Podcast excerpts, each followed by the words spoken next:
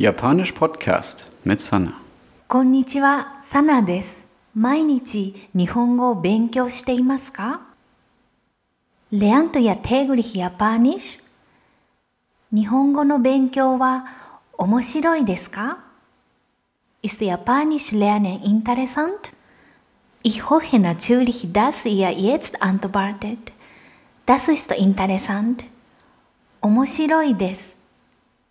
Um den Fragesteller noch mehr zu überzeugen, könnt ihr am Ende des Satzes das Wort Jo anfügen. Also, 面白いですよ。Japaner verwenden Jo meistens, um eine Aussage zu verstärken.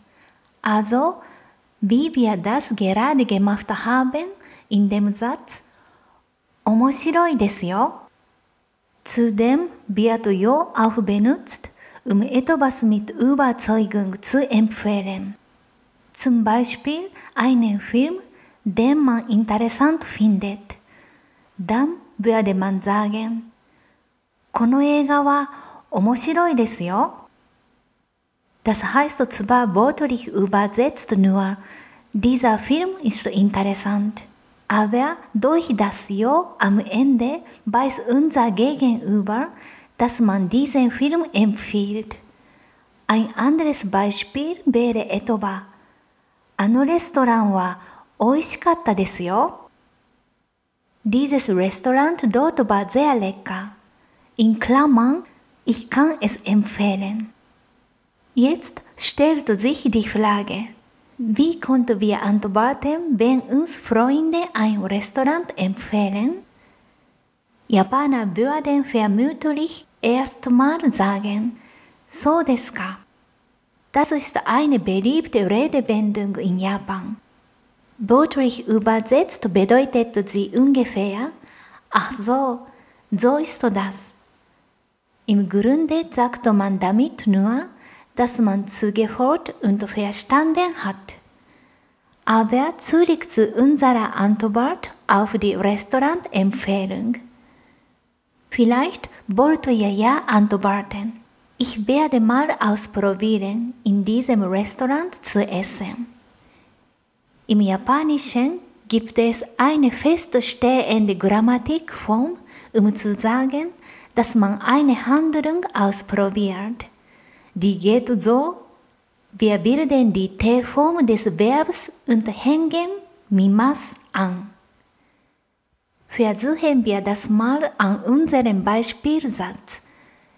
Ich probiere aus zu essen. Essen heißt auf Japanisch tabemas. Die T-Form davon ist tabete.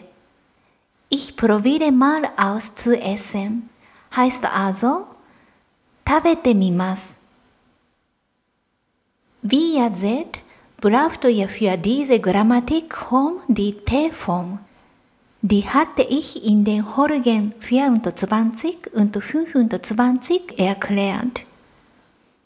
Falls ihr euch nicht mehr erinnert, wäre es gut, die T-Form nochmal zu wiederholen. Denn sie ist für viele Grammatikformen im Japanischen wichtig. Die T-Form von ikimas beispielsweise lautet itte. Wenn ihr also irgendwo zum ersten Mal hinfahrt, um euch etwas anzuschauen, dann könnt ihr sagen, itte mimas. Also zum Beispiel, 東京へ行ってみます。Das bedeutet dann wörtlich, ich werde mal ausprobieren, nach Tokio zu fahren. Etwas freier übersetzt bedeutet der Satz, ich werde mal nach Tokio fahren und austesten, wie es dort ist. Das war's für heute. Zum Schluss noch ein kurzer Dialog, in dem in gesamte Grammatik dieser Folge verwendet wird. この映画は面白いですよ。 dieser Film ist sehr interessant. So deska. Mite mimas. Also, so ist das. Ich werde mir ihn mal ansehen und austesten, wie er ist. So, das war es jetzt aber wirklich für heute. Übrigens, die Kommentarfunktion auf meiner Website ging leider einige Wochen nicht. Ich hatte das gar nicht bemerkt. Jetzt funktioniert sie wieder. Falls ihr also Lust habt, mir Lob, Kritik oder Fragen zu schreiben, dann werde ich mich freuen. Die Adresse lautet wie immer jpodcast.de.